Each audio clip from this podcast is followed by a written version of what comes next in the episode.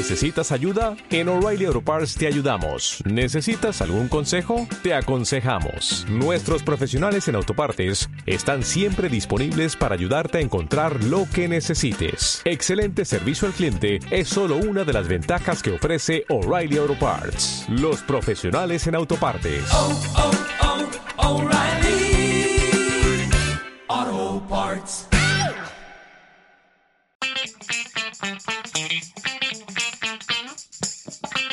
El Forcat. El millor ho tenim a casa. Cope València. Estar informado. Hola amics, com esteu? Bé, són ja les 12, exactament les 12 i 7 de la vesprada i anem allà perquè tinc que parlar de Garrofa. De parlar, però no és possible connectar estant en directe en aquests moments, però vos contaré que està ocorrent al Cublas. És un congrés forestal, i bueno, direu, forestal? Sí, ara, ara escoltareu alguna xifra que demostra per què m'interessa. Ahir em vaig comprometre a parlar de micologia. Anem a parlar de micologia. Anem a recordar que arranca un certamen apassionant avui mateix, el de Túria Gastrourbana. I avui crec que sí serà possible eh, connectar en Màlaga en aquest campionat nacional de cocteleria Juan Estarriguense, perquè és que ahir estaven enmig d'una entrega, un guardó, una història, i no va ser possible. I bueno, avui sí, perquè ara sí que ha conclòs el que és la part competitiva, i esta nit és l'entrega de guardons. I algun premi seduguem a la comunitat valenciana.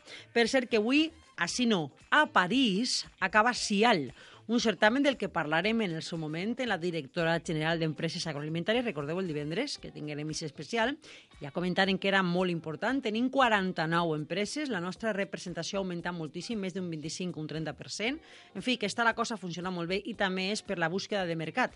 No oblidem que superem els 5.400 milions d'euros d'exportació i que alguns dels països, o més importants, alguns, no tots, però França i Alemanya està, eh? estan en la llista dels més importants per als nostres productes agroalimentaris. Així que anem allà, eh, a veure si algú torna de Cial i me conta, però avui anem al que anem. I comencem parlant d'un producte curiós, la garrofa. En la part tècnica està Juan Casaus, jo soc Sílvia Soria i això és El Forcat. Comencem. El Forcat. El millor ho tenim a casa. Cope València. Estar informado.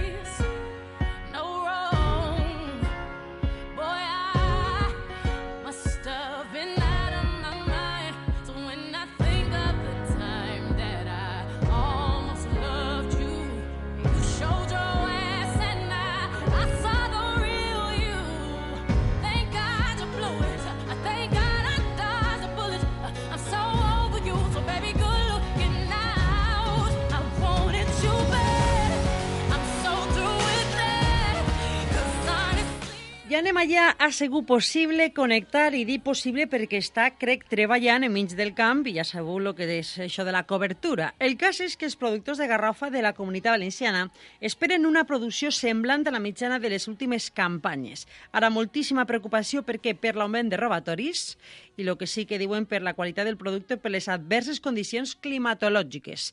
Tinc en mi el responsable d'aquest sector dins de la Unió, José Monroig. José, bon dia. Bon dia. Com estàs, Perla, que te pille treballant? Doncs pues mira, ara estic assentat en basquet perquè estava plegant garrofes. Clar, eh? a lo teu.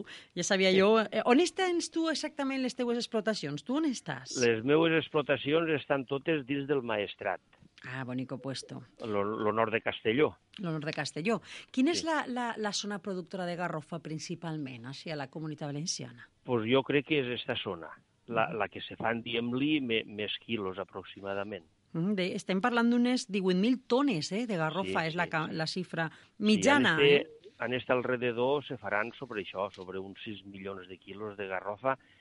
Te dic aquests quilos perquè nosaltres tenim les, co les cooperatives que podem saber més o menys la producció que se fa Uh -huh. i són eixes. Això no vol dir que pugen un poquet més perquè hi ha gent que ven així lliure i, i aquests quilos a la millor no estan molt No controlats, no però estan. Mhm. aproximadament són els 6 milions de quilos de garrofa. Impressionant. Per cert, mira, jo tinc així informació que tu saps que ara les noves tecnologies ens permeten tindre així l'ordinador obert mentre xerrem i per Sí. la zona de València, Camp del Túria, Serranos Sí, i sí. Folla de Bunyol també n'hi ha, n'hi ha Sí, home, garrofa. no, no, això, això per supost. Uh -huh. que No, perquè, València- perquè dibuixem un poquet el... quin és el nostre panorama de, de Muy producció, bien. eh? perquè tinguem un Jo- poc clar la idea. Jo te puc dir que, que València sempre ha sigut la, la primera productora eh, de, de, no d'Espanya, de quasi tot el món en, en la recol·lecció, o sigui, en producció de garrofa. No, no, hi haurà molta, no? Per això és un producte molt particular, molt nostre i molt especial, Molt que hi ha que defensar per moltes raons. Com és això Mm. que, que n'hi ha robatoris? Que vos furten les garrofes? Pues sí, i ara ha eixit la moda, que no sé com ho fan, no t'ho puc dir-ho perquè no ho he vist, perquè, perquè nosaltres l'altre dia vam anar a un bancal Sí? i la veritat és que les van agarrar de nit, però no és lo mal que no sé si van de dia a tombar-les de dalt Sí? o van de nit i ho fan tot. No, no, no, això no t'ho puc dir-ho jo. Uh -huh. Però jo te puc dir que d'un bancal a soles aproximadament, perquè això va un quilo dalt, un quilo baix, a nosaltres els 2.000 quilos, te parlo de mi a soles, eh? Sí, sí, sí, del que teu de cas. robatoris n'ha- n'han hagut, però bastants. I per què la furten? Què té bon preu o què té bona eixida? O és que n'hi ha molt de mercat ahí negre? El- Pues, pues algo deu haver, perquè la veritat és que el preu, enguany, la veritat, per condicions climatològiques, la veritat és que la garrofa, ara que ha fet un dia o dos de vent, Sí? hi ha dies que està una miqueta millor, però que ah, tenia molta humitat i, clar, quan té humitat la garrofa no se pot treballar. Claro. Això un tonto ho sap. Però la veritat és que els preus no, no pugen, perquè si enguany van barates, l'any passat que no hi havia quasi producció, tampoc no, es van, a, no van a pujar el preu, perquè un any mos diuen que la culpa la té el garrofí, que no hi ha molt de rendiment, Sí. l'altre any mos diu que el problema tenen perquè tenen molt de garrofí en estoc i no el poden vendre. O sigui, cada any hi ha una excusa que se l'inventen ells. Sí, més clar avui ja. Ho se Sí. pot dir més alt, però no més clar, eh, José? Muy bien, sí. Més clar. Bueno, per ser el del garrofí, eh, és de veres, bueno, no sé si vostè ho sabrà, però lo de la llegenda esa de que el pes del quilate ve del garrofí, perquè sempre és un fruit del mateix tamany i que s'utilitzava per a lo del Sí, tema se- de les... sí, senyora. I després te diré, una, te diré una cosa. La garrofa és un producte que anava destinat als animals. Sí, antes, per donar als Però una aliments. cosa vaig a dir-te, ara el 85% de la producció de garrofa se'n va a l'alimentació humana. Mhm. Jo te diré que sé mm, aproximadament, per- perquè això varia de vari, varios subproductes, però hi han dos subproductes. Lo que va a farmàcia i lo que va a cosmètica, que jo no l'he trobat encara per cap puesto. Lo Sí. que vol dir que aquest subproducte deu ser molt alt. Mhm. I la veritat és que mm, tot lo de farmàcia, les capsuletes que van Sí, le de- en plàstic, de garrofes i només tal. se pot fer del garrofí, perquè és un producte natural. Mhm. Del I, garrofí. i, i les espessants i conservants, com els gelats mateix, se barregen una miqueta en, en la goma guar, però se comprèn que la goma guar, que això ve de Xina, Sí? si no siguera, mm, posen un tant per cent d'eixa goma perquè lo del garrofí el resulta massa car. Però si no siguera el garrofí, eixa goma tampoc no val. Ja, ja, ja, ja. I això la gent se tenia de, de, de D'informar. conscienciar. Sí, sí, per això estem dient-ho, per això estem Muy dient-ho. Y entonces los productors, jo sempre dic, perquè a través de la Unió ja han fet un projecte i això, i que la gent se té de mentalitzar que d'alguns productes los amos tenim de ser natros, en tots els problemes que això acarregi. Però els amo nosaltres. No Està sé si claríssim. Sí, t'entenc És perfectíssimament. nosaltres que tenim el producte, muntamos una empresa, perquè nosaltres a través de la Unió Sí, eliminar el que és un poc tot el tema de la indústria Muy transformadora, bien. de distribució, és- Sí, senyor. distribució directa eh? i Muy manufactura directa vostra. Entonces resultaria el subproducte una miqueta més econòmic i, i se podria treballar bé tant la farmàcia com la cosmètica com els altres subproductes que se'n van a altres coses Uh -huh. i el productor podria viure. Bueno, està fent-se molts productes, això, eh? Molts, eh, Bastants. Està fent-se ja. És una tendència que s'està sentint, sobretot per, per això, no? Per els Sí. preus, perquè no està gens clar el que va ocórrer en cada campanya, te diuen una cosa, després una excusa, els robatoris, en fi, per tot el que esteu patint, que no deixeu de perdre diners. Per això esteu buscant Nosaltres- solucions. Jo te diré que aquí a- al Maestrat pràcticament la- l'olivera i el garrofer és el que predomina més. I, I ara resulta que tenim el problema perquè alguns que no han volgut canviar de cultiu Uh -huh. per coses sentimentals o perquè a nosaltres mos és més còmode, per lo que siga. Sí, Resulta que no se van plantar taronges, però ara resulta que tu ja saps que tant els mandarines com la taronja saps estem com va. igual, estem igual. Sí, sí. Entonces resulta molt car tot i la gent no... No, no, li, treu- no, treu no té rendibilitat. Però, bueno, José, pues embargo- estem en contacte, perquè la veritat és que me preocupa molt com va el dia a dia. Eh, parlaré en la Unió, José, i me conten això del projecte que m'estàs comentant tu. Sí, a veure sí, si, li, no. si també pues, ajudem a conscienciar a la societat. Gràcies. Sí, però eh, això del projecte és una cosa que ho ha de fer la persona particular. Ja. Sí, sí, sí, a nivell Perquè privat, ha- a nivell privat. Bien, muy Sí, bien. sí, sí. Entonces hem de ser nosaltres els empresaris. Exactament. I empresaris vol dir que t'has de posar uns diners i Una inversió a i assumir el risc. a través de la Unió i això, si podem treure subvencionetes i nosaltres pagar alguna per poder funcionar i en pau. I en pau. Gràcies, José. Pues anem a Escolta, continuar. i- Vos cridaré més a sovint, que tenim més Va. qüestions que tractar. Dime, vols Que algo? el- a, això ho tireu a la ràdio? o- Estem en directe, don José. Sí, sí, Ah, va.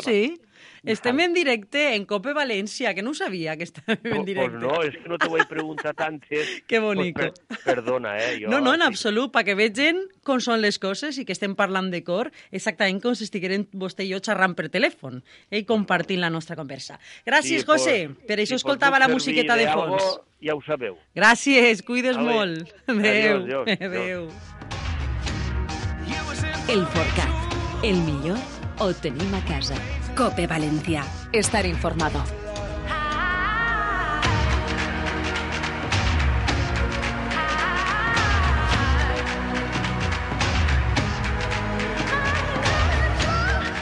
Entranyable. M'estava preguntant que si anàvem a ficar-lo en la ràdio i estàvem en directe. Són genials. És que són tal qual, eh? Perquè vegeu que així no n'hi ni trampa ni cartó. Es criden, es fiquen, me comenten i exactament com us ho conten ho transmitim per les zones. Per cert, d'altra banda, avui demà es celebra al Cublas una convocatòria de lo més curiosa, el primer congrés forestal. Ahir es presentava justament en presència dels Amics de la Unió.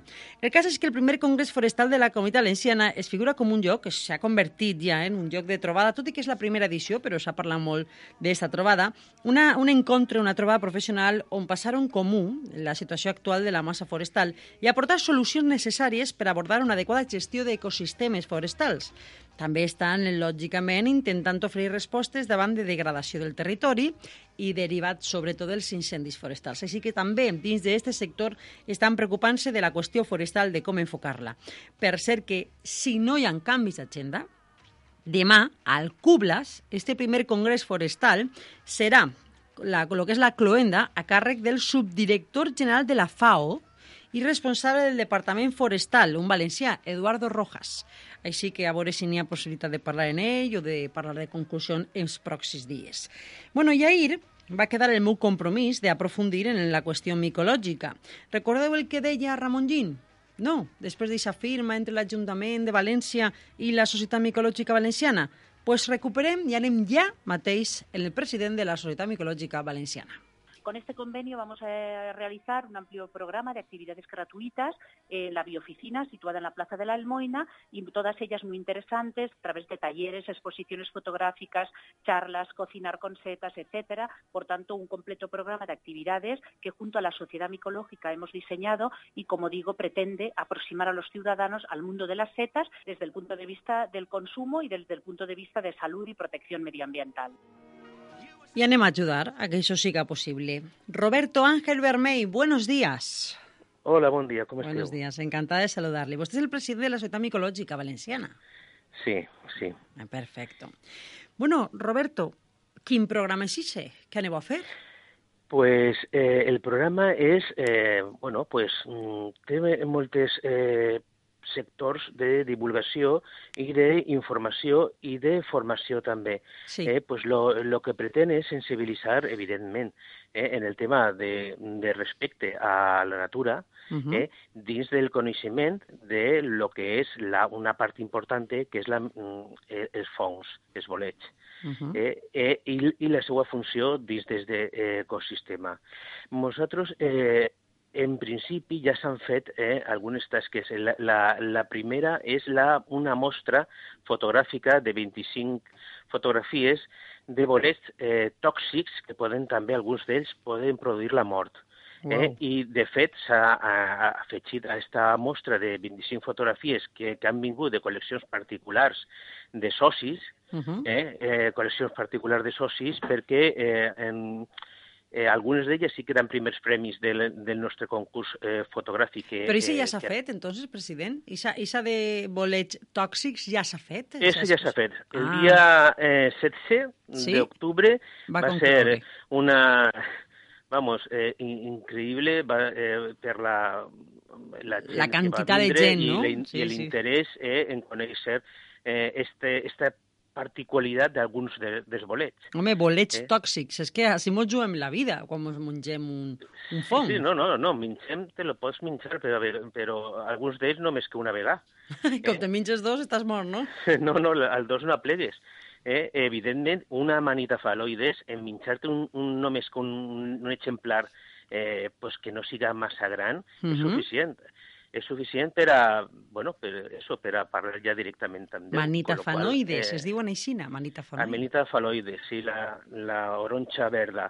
Eh, és una, I a més és molt comú eh, a, a nostres eh, terres, és molt comú eh, i, i, i, i es pot confundir com algunes eh, altres de que tenen la mateixa síndrome eh, mortal, síndrome faloideo, eh, Sí. i ja han produït morts fa dos anys a, al Pinar de Castelló, en el Grau de Castelló, eh, ja, desgraciadament, ja va haver un. De totes les maneres, eh, esto es un, un tema, no es posar un poquet de, de No, no és alerta. asustar, però és per lo menos alertar que cuidado. Sí, eh, ja, eh, mm, evidentment, desgraciadament, per el motiu que és el tema laboral, hi ha molta gent, el dilluns, dimarts, dimecres, en el món, te trobes la gent a qualsevol hora. I, a més, que agafen, a vegades, agafen massa i de tot. Sí, que no n'hi ha garanties, perquè n'hi ha gent que se dedica a agarrar i a vendre i no n'hi ha garanties. Això és el que està dient, clar, no? És que el que has dit és una importància i és el poso d'esta conversa és importantíssim el que has dit, Sí, perquè sí, no n'hi ha traçabilitat. Mhm. No n'hi ha traçabilitat, no Ni saps garantia, ni ve ninguna garantia. El primer dret que tenim els consumidors és a la seguretat alimentària, lo diu la llei de, de eh, consumidors i usuaris de la nostra comunitat.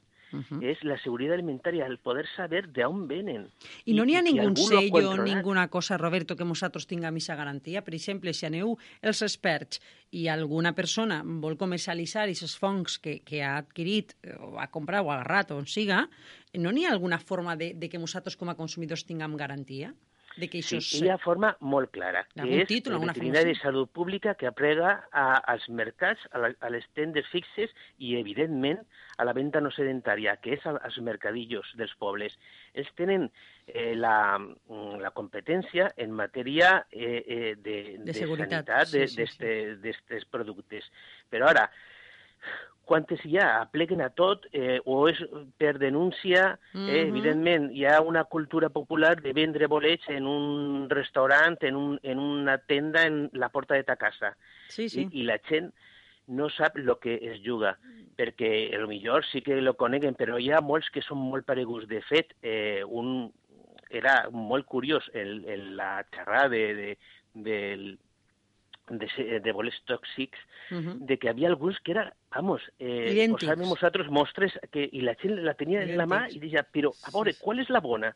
Clar, Ni idèntica, ells mateixos idèntica, ho tenien idèntica. clar. I tot això, estos tallers, aquestes exposicions fotogràfiques, aquestes conferències, tot se fa en biooficina i crec que a En la partir d'allà... bioficina de la- de l'Ajuntament de València i la plaça de Moïna número 4. El, eh, hi ha que cridar abans a la bioficina per veure si tenen lloc, perquè Clar. hi ha un aforo de 25 persones.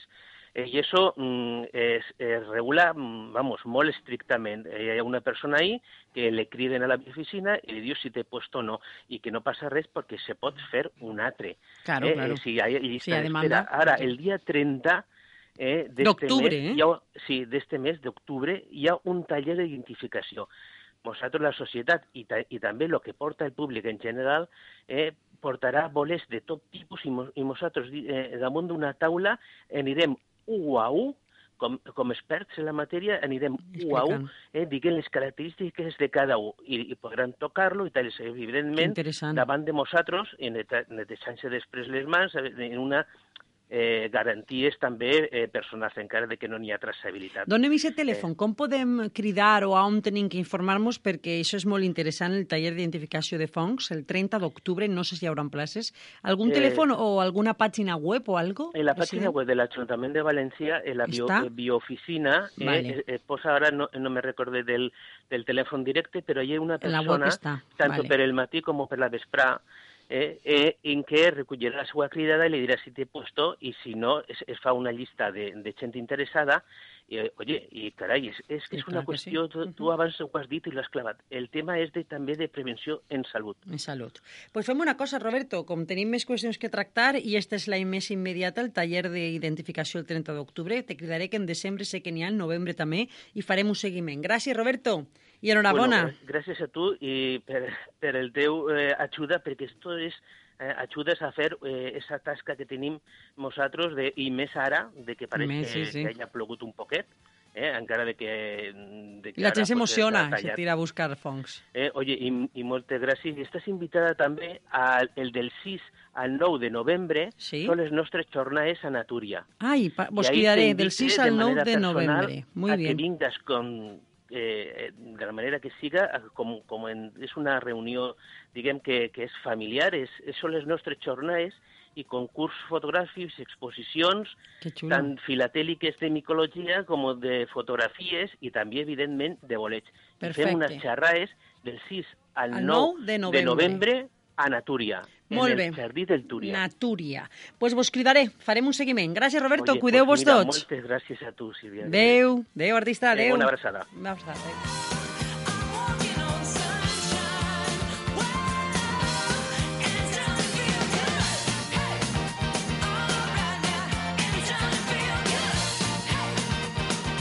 Ja ho sabeu, del 6 al 9 de novembre me que vaig apuntar en l'agenda, es cridaré un poquet abans perquè m'amplia informació. Ahí està la conscienciació, la importància, ojo, a l'hora de consumir fongs, no qualsevol entén d'això. Taller d'identificació de fongs el 30 d'octubre, biooficina a través de la web de l'Ajuntament el trobareu. Sé que el 11 de desembre també n'hi ha una de cuina en fongs i se buscarem també la manera, vos estaré informant perquè sé que a molta gent li va interessar.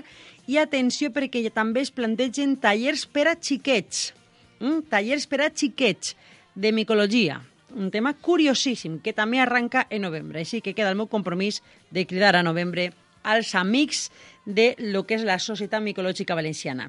I ara no deixeu d'anar. 21 restaurants, Túria Gastrourbana. Comencem avui. Sé que Carlos Valero, el nostre Mister Túria, estava este matí ultimant tot. Carlos, buenas. Te acabo de poner título de Mister Turia. Madre mía, me ha salido así espontáneamente. No sé si me escuchas, Carlos. No m'escucha. Ja m'estranyava a mi que no me diguera res per aquest comentari. Bueno, anem a intentar, Juan, Juan Casaus intenta, sembla que sí. Carlos? Nada, ja estem com ir. Increïble, estos telèfons. Bueno, pues no passa res, que sona un poquet Katrina and the Ways, Walking on Sunshine, que això me du records, i a veure si podem confirmar en Carlos com estan els preparatius per a aquest certamen en el que ja tenim guanyadors.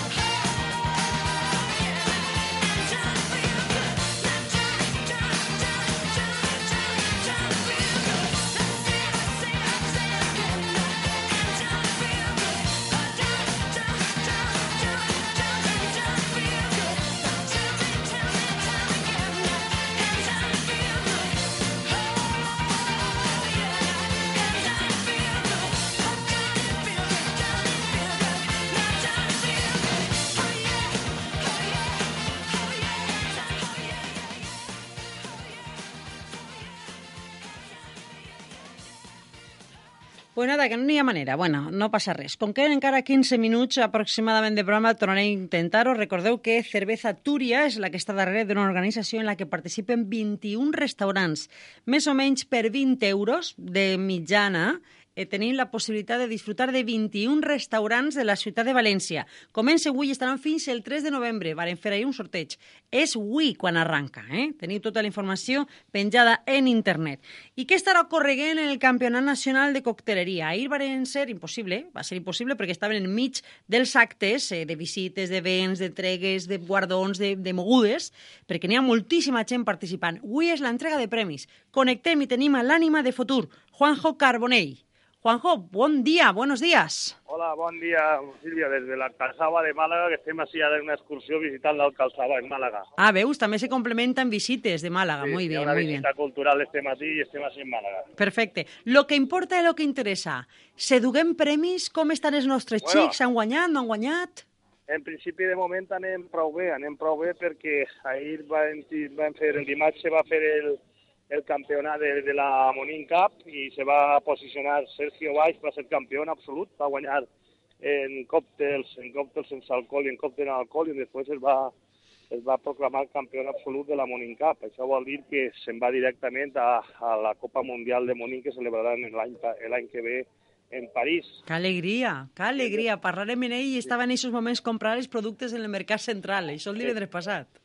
De moment això, i després per la nit en la discoteca Trevete en Torremolinos se va fer el concurs nacional de flair, on presentàvem de nou, se presentava un any més, bueno, per segon any consecutiu se presentava Leo Galvez, que perteneix a AVE Comunitat Valenciana i Múrcia, i bueno, i el xaval ho va fer magníficament bé perquè se va proclamar per segon any consecutiu campió del món, campió d'Espanya, a pesar de que ja ha sigut que nombrat també campió mundial en Sud-àfrica en el mes d'octubre. Que grande, que grande. cap. Per tant, repetirà i té opció també per l'any que ve revalidar el títol de campió del món perquè participarà en, en Bulgària, concretament en Sofia, on se va fer eh, el concurs internacional que organitza tots els anys la International Bartenders Association. Vamos, que tenim el millor flair, que és acrobàtica. En, en principi, sí, exacto. Eh, que el flair, diguem que és l'acrobàtica, és que estan ahí fent les cocteleres, ahí Ah, coses estranyes i tal. Y el es, Leo un, és un el artista. el sí. chaval es un fenómeno, es un fenómeno, el millor del món. Bueno, eh, ni un fallo, no li se va caure ni una coctelera, ni una, vamos, i bueno... Però que què va fer? Quantes cocteleres estava fent? Només fan en una l'acrobàcia? No, no, em fa, tiren set o vuit botelles Ala. per l'aire, tres o quatre cocteleres, després fa un, És sis increïble. cocteleres, fa cinc, sis còctels, eh, hay cinc de les cocteleres en líquid. Bueno, impressionant, Increïble. impressionant, impressionant. Increïble. Ara mos queda esta nit, que ja és eh, la despedida i el sopar de gala, entonces esta nit veurem si tinguem, n'hi ha també un altre, tinguem premi o un campió nacional en jefes de bar o jóvenes barmans, perquè esta nit se donen els premis definitius de lo que és en si el campionat nacional, que se va celebrar ahir, totes les proves estar en THB Torre Quebrada, en l'hotel de, de Benalmàdena, que per Mhm. cert, així la, la Diputació, les conselleries i els ajuntaments s'han volcat en este concurs i ens estan agassajant d'una forma meravellosa. Increïble. Bueno, que quan venen així, així hem participat jo amb vosaltres en algun campionat de cocteleria i la veritat és que és una gran família i munteu unes festes. Sí, pero Silvia, siempre en casa moltes voltes notes a botes estos fallos, estos, la falta de, de la administració, quan més són puestos i veus El ara suport anem a, total, no? ahí a un, a un, un bar així molt típic de, de, de Màlaga, a Vimpi, Vimpi se diu, i ens està esperant el president de la Diputació i tot, pues van a, a, a oferir-nos un, un videonol malagueño i uns Mhm. còctels. Entonces te vull dir que a voltes hi ha una implicació que moltes voltes nosaltres en la comunitat lo nostre ho tirem de menys. O sigui, Ja. són productes nostres. Però bueno, en fi, ahí estem. Ahí està la, la realitat. Eh? Hi ha que potenciar-ho. Per això estic jo, per donar-li veu a este col·lectiu que és tan important, perquè jo sé que tant Sergio com Adrián, com Leo, com tots vosaltres, sempre esteu defendent els productes valencians. Des d'ahir no pareu de, de dur la nostra mostra. Els còctels, la majoria de les vegades, duen producte valencià. O sea, Sempre insistim que n'hi ha que treballar en productes autòctonos de la nostra terra, posar el zumo de taronja, la, la taronja, la mangrana, bueno, tots, els productes s'intenten fer el màxim possible. Claro, lo que passa quan vas a un nacional, a un internacional, moltes vegades també tens que competir en productes de, de internacionals. Per exemple, que te deia, la Monin Cup pues, és una copa que només te, te, te, te limita als productes d'ells. Però, claro, ells també me diuen moltes voltes, també diuen, es que la naranja es de las naranjas que nosotros compramos son de Valencia. Pues bueno, me, ya que, però bueno, nosaltres estem ahí, mos amoldem a lo que podem, i en el moment que tinguem l'oportunitat de, de potenciar els productes valencians, de fet, eh, la nit d'inauguració jo vaig portar dos caixes de caquis i dos caixes de, Muy bien, muy de ahí de la Ribera del Xúquer, que va vindre José Ballester carregat també del cotxe, i les taules de la comunitat, les tres taules que representen la comunitat valenciana, estaven plenes de, de taronges i caquis, i cap on queden, que esta nit també per, la, per, sopar de gala també es traurem i, i farem ahí un regalet. Però això és un col·lectiu forcater, eh? Juanjo, i saps que jo crec que és de justícia ficar-vos i donar-vos la veu que mereixeu. Sergio, dona-li un bes gegant i, per suposat, a Leo, i estarem en contacte i un dia veniu així a l'estudi, fem un especial de cocteleria que m'apeteix moltíssim. A veure Gràcies. si la setmana que ve estem més tranquil·lets i ja I xerrem més. dia. Vale, Vinga, una disfruto de abraçada per a Màlaga. tota la comunitat. Gràcies. Adeu. Adéu, adéu, bon dia. Morir bien borracho.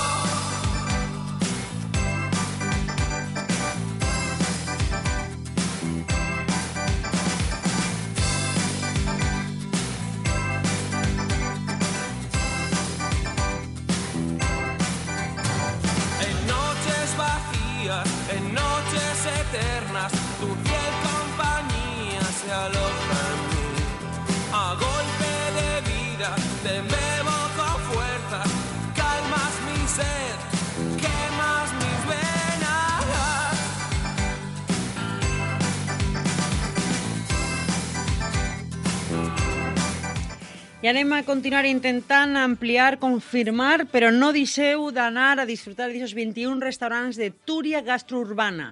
No vos arrepentireu, eh? A més, són, com ens va dir Carlos Valero en directe, restaurants en ànima, diferents, que marquen aquesta diferència respecte a altres.